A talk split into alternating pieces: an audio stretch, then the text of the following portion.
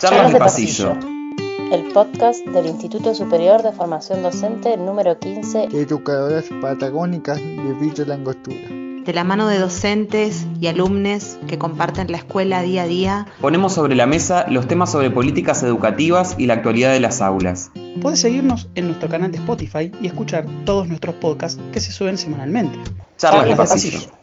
Ningún hombre será un gran líder si quiere hacerlo todo él mismo, o obtener todo el mérito para sí mismo por hacerlo. Elegí esta frase de Andrew Cargis para empezar el programa del día de hoy, ya que tenemos justamente una de las líderes de nuestro equipo, de nuestro Instituto Superior de Formación Docente número 15, y vamos a hablar junto con ella de justamente lo importante que es trabajar en grupo, ¿no? Y lo difícil hoy en día que es comunicarnos entre todos y lograr lo que se ha logrado en el Instituto Superior de Formación Docente número 15. Bienvenidos a, a esta nueva charla de pasillo, a estas últimas charlas de este año. Eugenio de este lado, como siempre, bienvenida Guillermina. Hola Eugenio, ¿cómo estás? Bueno, vos ya lo dijiste, empezamos como a caminar el trayecto final de este proyecto que comenzó allá por el 2020 y empezamos de alguna manera a cerrar algunas cosas y por eso nuestra invitada de hoy nos va a ayudar a pensar un poco cómo está nuestro instituto, cómo trabajó durante todo este año y el año pasado y cómo se perfila para, para el futuro, el año que viene, 2022. Esas son algunas de las cosas, ¿no? Hay muchas cosas más que tenemos pensadas charlar con ella. Así que presentala de una vez, Euge. Por supuesto que sí. Como recordarán nuestros y nuestras oyentes, ya estuvimos hablando con, con gran parte de la equipa directiva. Eh, Verónica Crespo estuvo con nosotros en, en el primer podcast que hicimos y este año se unió a nosotros otra integrante de la equipa directiva, Vale Ibáñez, que nos acompañó durante toda esta temporada y nos faltaba justamente una integrante muy importante que es Paula Reina, que ella es la vicedirectora del Instituto Superior de Formación Docente número 15, Educadoras Patagónicas, así que estamos muy contentos por fin de poder tenerla en una charla de pasillo y hablar con vos. Bienvenida, Pau. Hola, bueno, muchas gracias, muchas gracias por la invitación y bueno, la verdad es que también eh, muy contenta de poder compartir este espacio que siempre por ahí he estado del otro lado, del lado de oyente y, y la verdad es que hoy, bueno, poder estar acá, les agradezco mucho. Gracias a vos. Y segu- seguramente es como que todos pensarán con qué podemos empezar. Pau hace un momento también nos estaba preguntando, bueno, no sé cómo, cómo podemos empezar, pero Guille siempre tiene esa, esa linda manera de comenzar todas nuestras charlas de pasillo, así que te dejo, Guille, para que, para que hagas esta primera intervención. Sí, se ha vuelto ya una costumbre y un cliché, digámoslo así. Así es que bueno, vamos a arrancar relajadas, Pau. La idea es que la idea es que nos cuentes un poco por ahí para nuestros y nuestras oyentes de la radio, de FM Andina y también quienes nos siguen en Spotify dirán quién es Paula Reina, ¿no? Eh, la pregunta es, eh, es simple pero compleja de alguna manera. Contarnos quién sos y, y cómo es que llegaste al lugar en el que estás hoy, ¿no? Lo que vos nos quieras contar de tu trayectoria personal, laboral, académica, lo que sea, que te lleva a estar hoy en ese lugar de vicedirección del Instituto Superior de Formación Docente número 15. Bueno, sí, la verdad es que, bueno, una, una pregunta compleja, ¿quién soy? En realidad puedo decir lo que hoy me define, eh, que, que es el rol que llevo adelante en la actualidad en el Instituto de Formación Docente, pero bueno, yo tengo eh, una carrera docente de muchos años, eh, mi- digamos, mi, primer título eh, fue de maestra de primaria, ejercí en nivel primario en Mar del Plata, que fue mi ciudad este, natal, y también acá en Villa Langostura.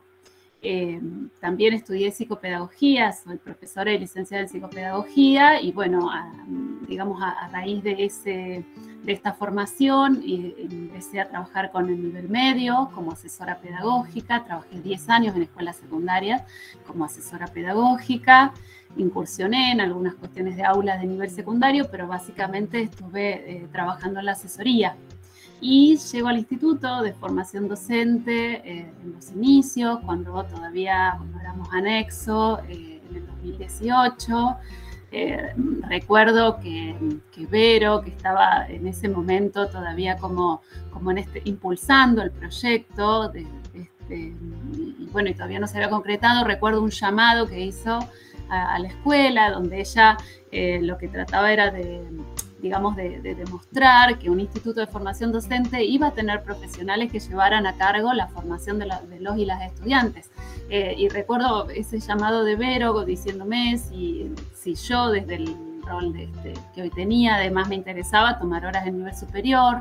Eh, bueno, la verdad es que me acuerdo de eso porque fue como ese primer acercamiento eh, al, instituto cuando todavía no, no, había nacido.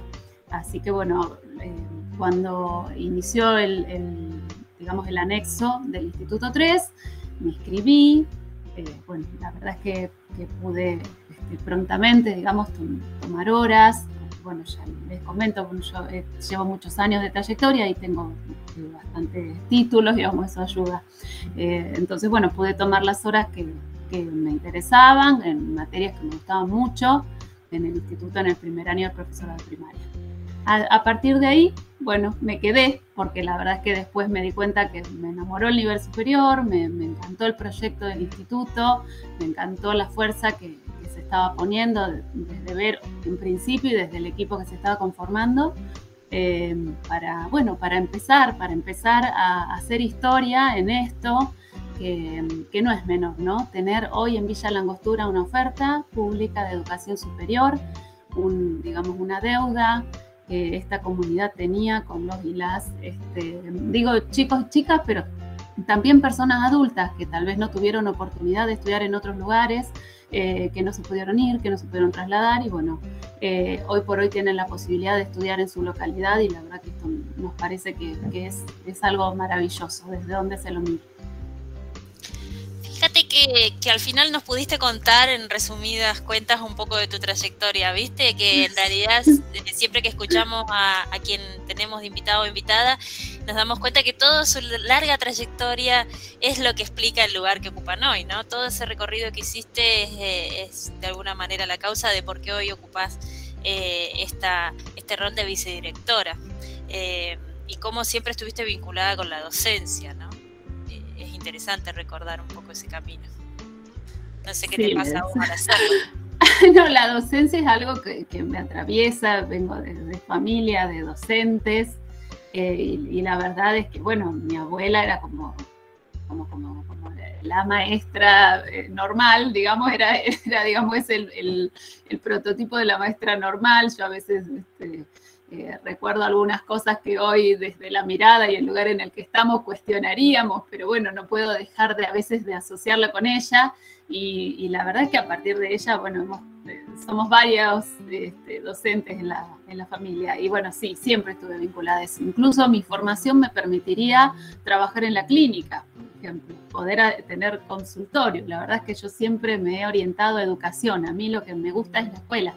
Eh, esta es un poco lo que por eso dije al principio, es un poco lo que me define, ¿no? Este, la verdad es que el trabajo en educación es siempre lo que más me ha convocado. Y si hablamos un poquito de lo que ha pasado en, el año pasado y este año, que claramente ha sido un año importante para, para todos, para todas, hemos tenido que adaptarnos y el instituto también ha tenido que adaptarse con respecto a eso. Me gustaría que nos cuentes un poquito cómo han transitado todas, todas las, instancias, ¿no? Desde, desde aquel marzo, abril de 2020 en el cual comenzó todo esto, con esa, esa, novedad de un día para otro de tener que reorganizarnos, cómo el instituto se adaptó y qué, cómo lo sentiste, cómo lo viviste, cómo lo transcurriste y, y qué conclusión puedes llegar al día de hoy en, en, el cual ya casi podríamos decir que hemos superado, entre comillas, esta pandemia? Bueno, espero que sea así, pero bueno, en realidad el 2020 nos agarró como institución con eh, un profesorado de, enseñanza primaria que ya estaba, tenía, estaba iniciando un tercer año eh, con un profesorado de geografía en un segundo año y con una carrera naciente que era el profesorado de educación secundaria en matemática, eh, con un número importante de, inscriptos e inscriptas, eh, pero que inició totalmente en la virtualidad. Entonces, bueno, obviamente que las, digamos, tanto cómo se fueron dando las trayectorias, de la misma manera en que se fueron dando los procesos de, de, los estudiantes tuvo que ver un poco con el lugar que, en el que estaban en sus carreras. Y esto la verdad que lo vimos claramente con el profesorado de matemática si bien las estudiantes que estaban en primaria, eh, digamos, pudieron sostener las trayectorias, había un vínculo previo con el instituto, lo mismo con los y las estudiantes de geografía, eh, no, no era lo mismo con quienes estaban iniciando, no nos conocíamos personalmente, no habían tenido posibilidad de tener algún tipo de, este, de acercamiento presencial, más que algún trámite en, el inicio de, la inscripción. Eh, y la verdad es que esto fue como un gran desafío porque nosotros veníamos, la verdad, de, esto fue algo nuevo, obviamente no estoy diciendo ninguna, ninguna cosa este, súper interesante, en realidad fue algo nuevo desde el lugar en que nuestras carreras son presenciales. Si bien en nivel superior hay mucha oferta educativa eh, que se puede dar en formatos eh, digitales y que se da a través de plataformas, la realidad es que nuestra formación, eh, nuestras carreras son carreras presenciales. Eh, y, esto es así porque está definido de esta manera la formación docente a nivel nacional, no, no es algo que ni el Instituto 15 defina ni que lo defina la provincia de Neuquén, sino que a nivel este, nacional las carreras docentes son presenciales.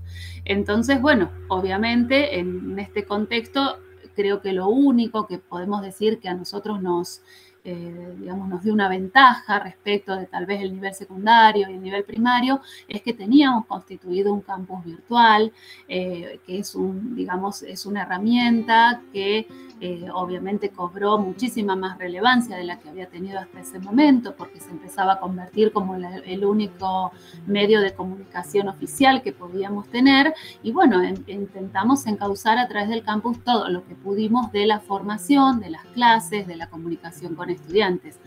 Después nos empezamos a dar cuenta que esto no era suficiente porque claramente eh, las dificultades de conectividad, que es algo que también este, se ha venido eh, digamos, reclamando desde, todos los lugares, la, falta de dispositivos por parte de estudiantes e incluso también de algunos y algunas docentes, eh, hizo que esto se volviera muy complejo y tuvimos que habilitar otros, otras formas de acercamientos y bueno, el WhatsApp ha sido uno de ellos, que, gran parte de las clases incluso transcurrían a través de, grupos de WhatsApp, pero sí algo teníamos en claro, eh, que nosotros teníamos desde el nivel superior un, compromiso muy importante y era que nuestros estudiantes tenían que aprender y poder acreditar esos saberes en el año en curso.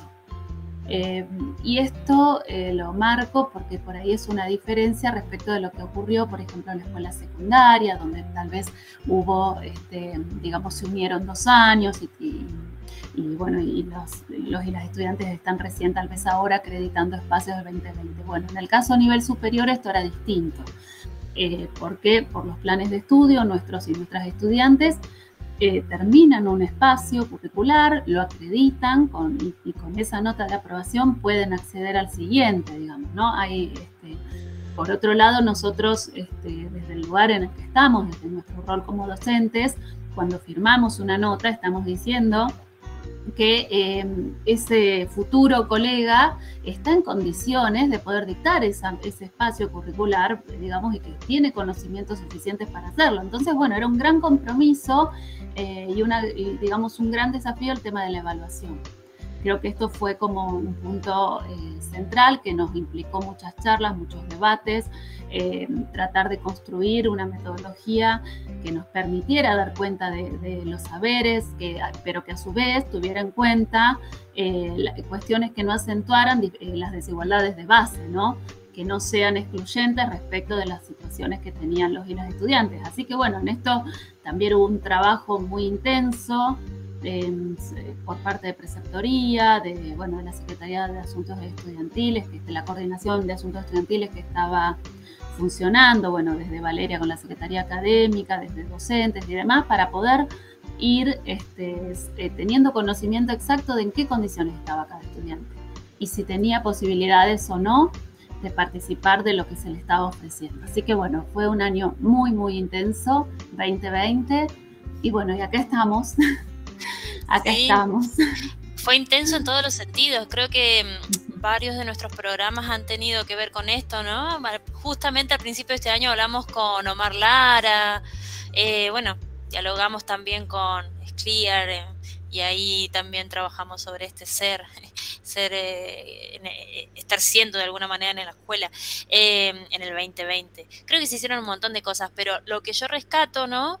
Que es algo que Valeria ya lo había planteado en nuestro primer programa, es el trabajo en equipo. Y, me parece que en eso podríamos profundizar un poco, Paula, porque bueno, vos sos la vicedirectora y por ahí se te puede eh, definir quizás como la vicedirectora del ISFD, pero en realidad esta institución tiene una característica particular que para quienes no la conocen en detalle es una equipa directiva, vamos a decir, son tres eh, profesoras, docentes que están a cargo de la institución. Y bueno, quería consultar un poco cómo es ese trabajo en equipo que ustedes llevan y que seguramente eso fue lo que ayudó mucho en el 2020 y cómo lo seguirán viviendo hoy, ¿no? En este 2021 que en realidad estamos atravesando la pandemia, ojalá la superemos, pero estamos todavía en este proceso, ¿no? De, pandémico de alguna manera. Sí, bueno, yo creo que el tema de la equipa directiva es algo que se derrama luego al funcionamiento de, toda la institución. Eh, nosotras obviamente tenemos una organización del trabajo para, poder acompañar de forma más cercana cada una de las carreras, cada uno de los espacios, los grupos de estudiantes y, grupos de, profes.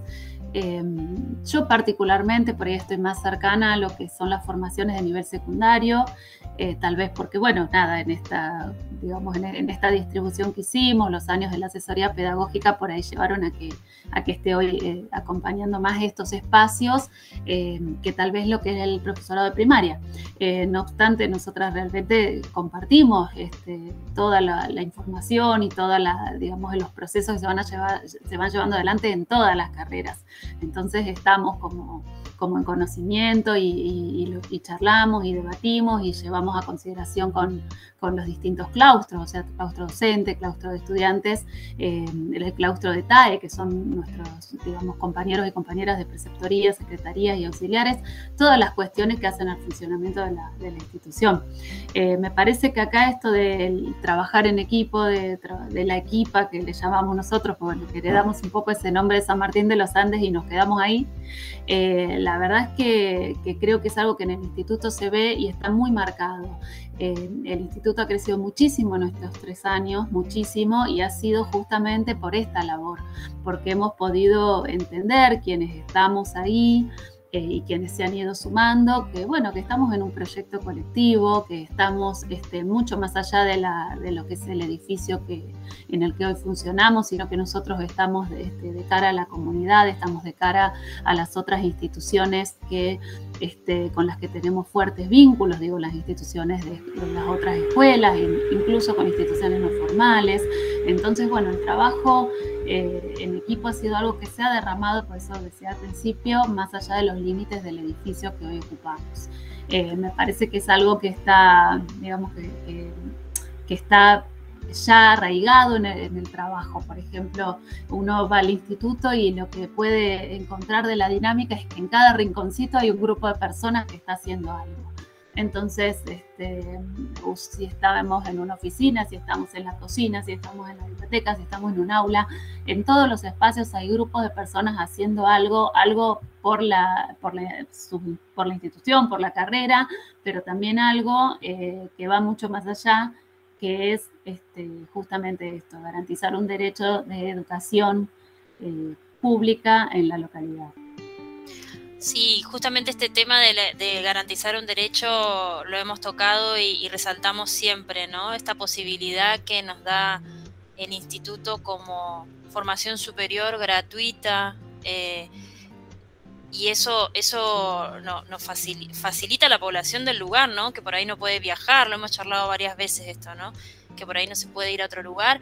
Y pensando en, estudiantes que terminan la secundaria, y vos misma lo dijiste también para población eh, quizás con otra edad. Ya tuvimos también, yo estoy recordando porque empezamos así, ¿no? Con el balance del podcast también, ¿no? Una charla con estudiantes donde estuvo eh, nuestra estudiante de matemática y ella contaba como una forma de cumplir un sueño. Ella quería ser profe de matemática toda su vida y lo, está logrando a través de esta posibilidad.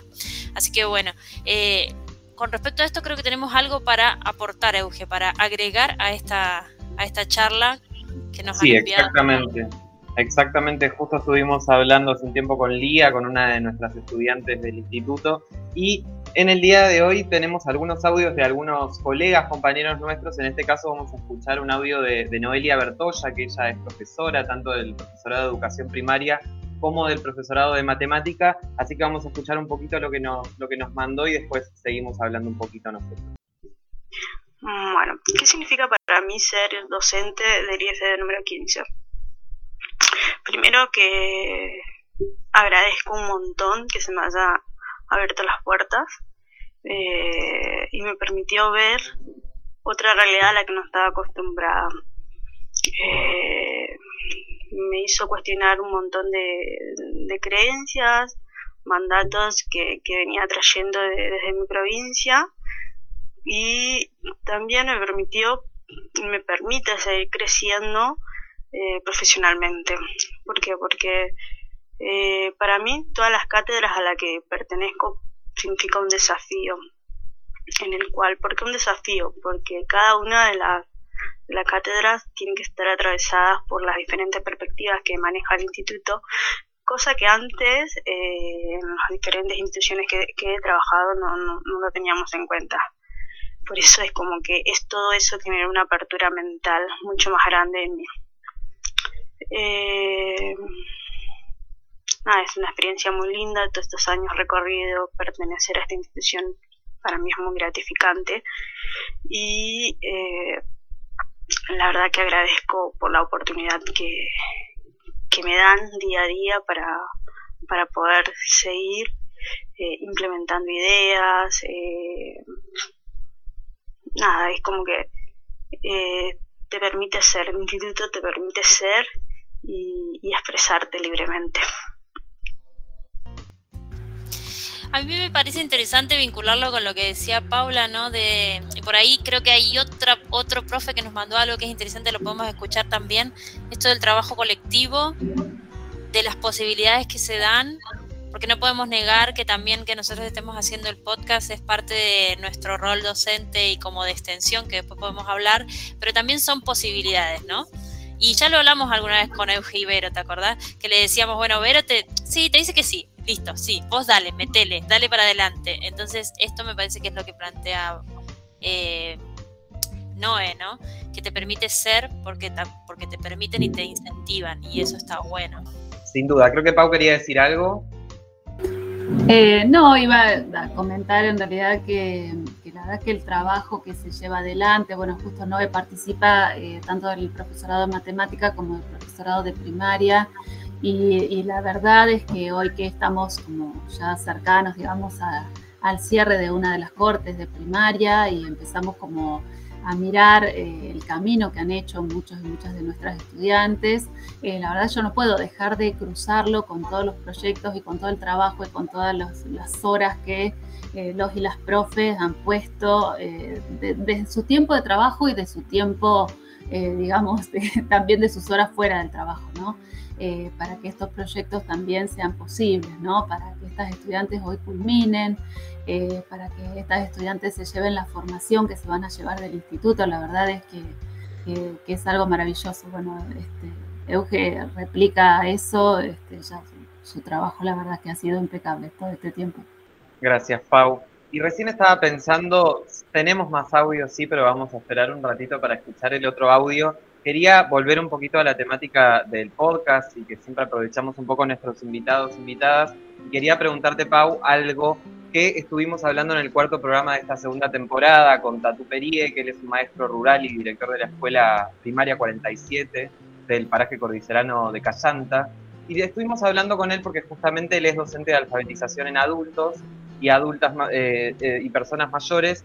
Y justamente con respecto a esto hablamos largo y entendido con Tatú, él nos contó un montón de cosas interesantes y yo quería como traer este tema, principalmente para hablar un poquito de la pandemia y justamente este proceso de alfabetización que se vio un poco sobresaltado. Eh, fue- fueron muchas cosas las que tuvimos que adaptar, pero por ahí hay determinados contenidos académicos que resultan, no sé si, si está bien decirlo, pero por ahí resultan más fáciles o más, más, más adaptables. Y con respecto al proceso de alfabetización en infancia, es donde quería por ahí preguntarte, ¿qué es lo que, qué es lo que pensás, qué, cómo, qué, o qué es lo que observaste en estos dos años, cómo afectó la pandemia el desarrollo de este proceso de alfabetización, si pensás que habrá consecuencias, si serán fácilmente solucionables, y si crees que se crearon estrategias nuevas a partir de este proceso para el proceso de alfabetización. Te lo pregunto porque además sé que también estuviste trabajando mucho con, nuestros compañeros y compañeras del Instituto eh, de Formación Docente que, justamente estaban a cargo de esta cátedra. Eh, sí, bueno, primero por ahí es interesante pensar que cuando hablamos de alfabetización inicial no solamente nos referimos a la lengua escrita, sino que cuando un niño, una niña o una persona adulta, que no lo hizo antes, eh, se alfabetiza, lo hace también en lo que son los sistemas de numeración, ¿no? Eh, es una, una alfabetización que implica tanto el sistema de escritura, eh, como el sistema numérico. Y esta doble alfabetización eh, es, digamos, importante poder pensarlo en esos términos porque generalmente se dan eh, de manera simultánea. Se suelen llevar adelante este, como de la, en los mismos momentos.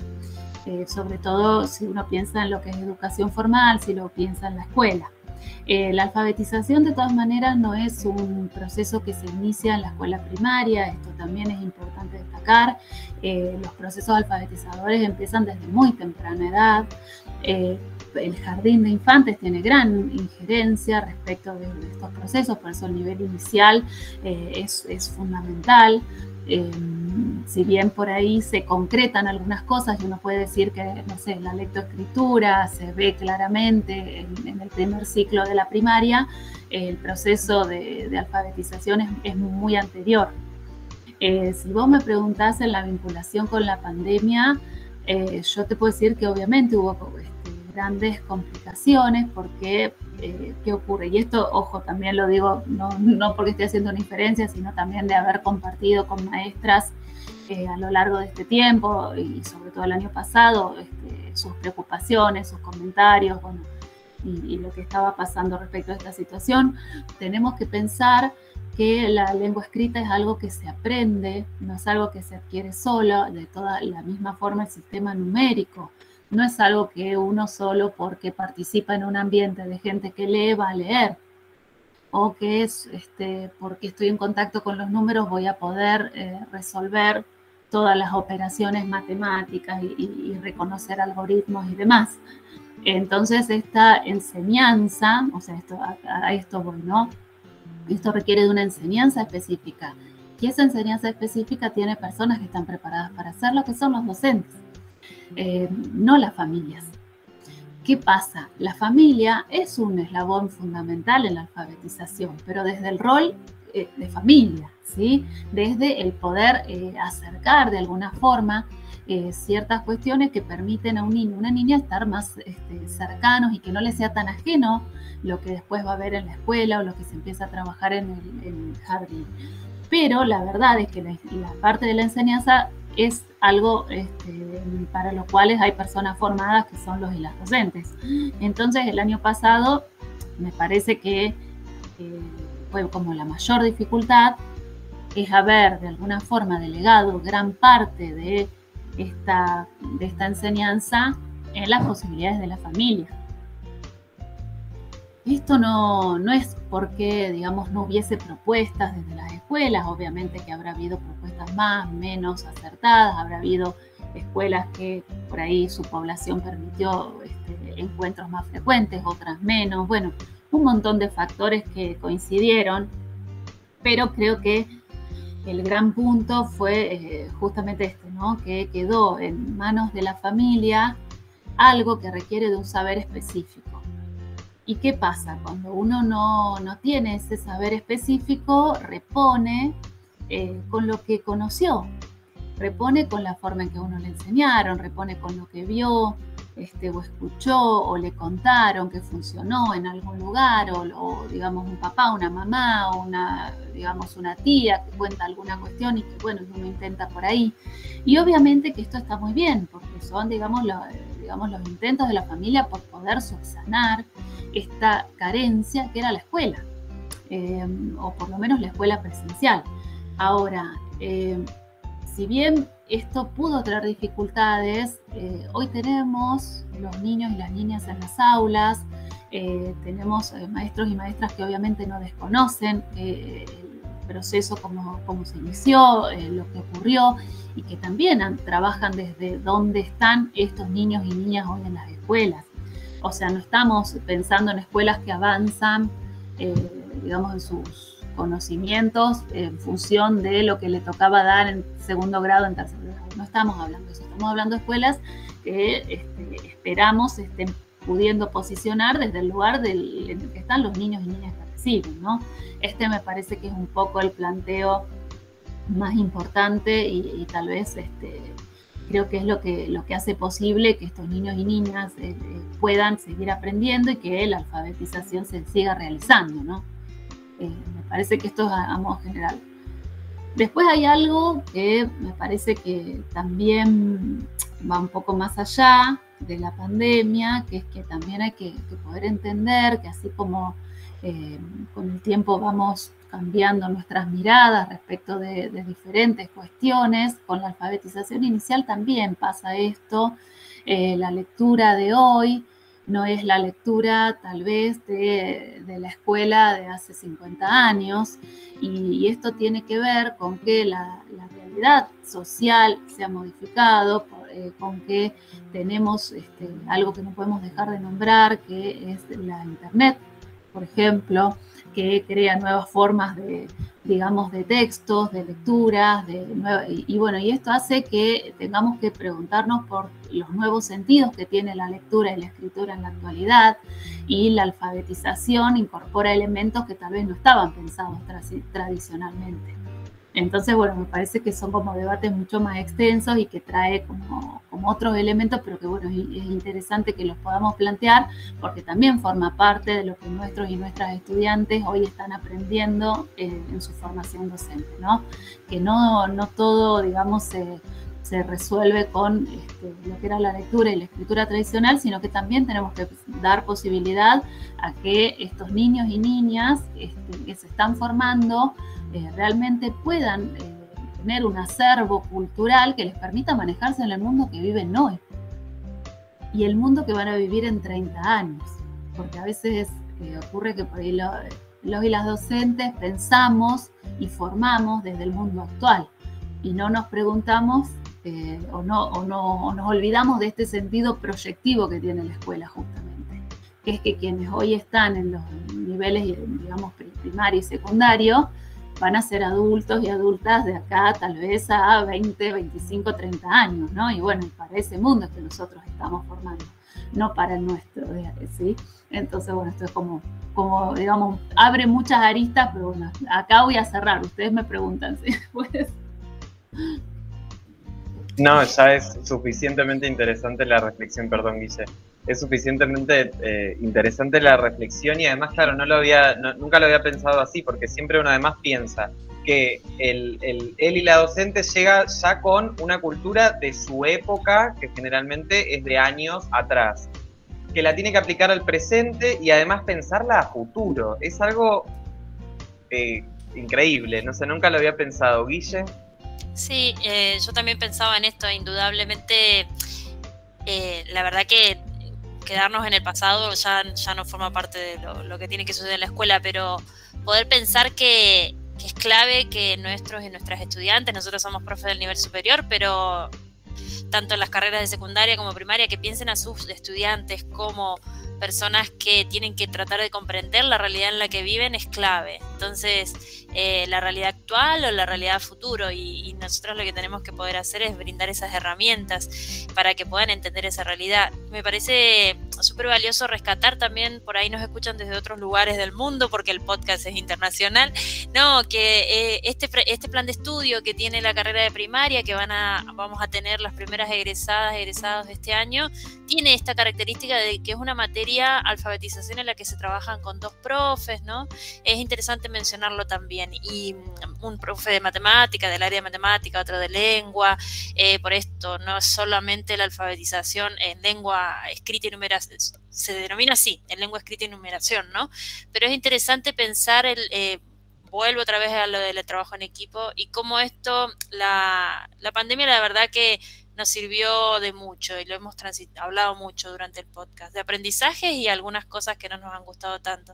Pero bueno, fue dificultoso, me parece, para, para trabajar en equipo en esta materia, pero han hecho grandes avances y me parece que le recomiendo a quienes nos escuchan que puedan recuperar el podcast de Tatú, pero también de, mm, de recordar, les recomiendo recordar el podcast que grabamos con recuperar el podcast que grabamos con Paula Ponzo, porque con ella hablamos mucho sobre alfabetización también. Ella desde, desde su lugar de trabajando en esto, hoy Paula nos Paula Reina nos amplió un poquito más, así que bueno, esto es un tema que, que la verdad que ha traído muchos desafíos para, para quienes están al frente de, particularmente de lo que es la alfabetización. Bueno, para, para cerrar este, este podcast, Vale nos va a compartir eh, este momento tan lindo que se ha sumado en esta segunda temporada. Nada más, te dejamos, Vale, con, este momentito y gracias a, todos y a todas por estar del otro lado como siempre. Gracias, compas. Un placer como siempre y bueno, ha sido muy grato sumarnos a este espacio. Eh, como decimos siempre, está buenísimo poder ocupar cada sitio en que se nos convoca y eso, de eso se trata. Eh, no me quiero dejar, no me quiero olvidar de mencionar que esta celebración que hacían referencia recién Pauli y se sumó Guille, eh, es abierta a todos y a todas. Así que se estarán confirmando una fecha tentativa que sería el 18 de diciembre, eh, lugar que todavía no está definido, pero tiene que ser una gran, gran celebración de la comunidad de Villa Langostura, porque este instituto ha sido un gran triunfo. Eso quería decir. Y es clear mencionó en un momento, en un discurso en el 2017, algo así como que mm, estamos aquí porque no deseamos nunca más que haya seres dañados y rotos por las ruinosas políticas de desigualdad, por las mentiras del corto plazo, para que las escuelas no sean espurios mecanismos de esclavización de niños y niñas en su derrotero hacia un mundo únicamente regido por el empleo y el desempleo porque creemos que las escuelas no son solo un sitio para la información y la opinión, sino, sobre todo, tal vez el único y quizá el último lugar donde muchos encontrarán su lugar en el mundo podrán optar por ser y existir y no solo por tener o no tener. Y esto eh, es la antesala del último texto literario que vamos a compartir antes de despedirnos de este ciclo. Charlas de pasillo. El podcast del Instituto Superior de Formación Docente número 15. Educadoras patagónicas de Villa Langostura. De la mano de docentes y alumnos que comparten la escuela día a día, ponemos sobre la mesa los temas sobre políticas educativas y la actualidad de las aulas. Puedes seguirnos en nuestro canal de Spotify y escuchar todos nuestros podcasts que se suben semanalmente. Charlas de pasillo.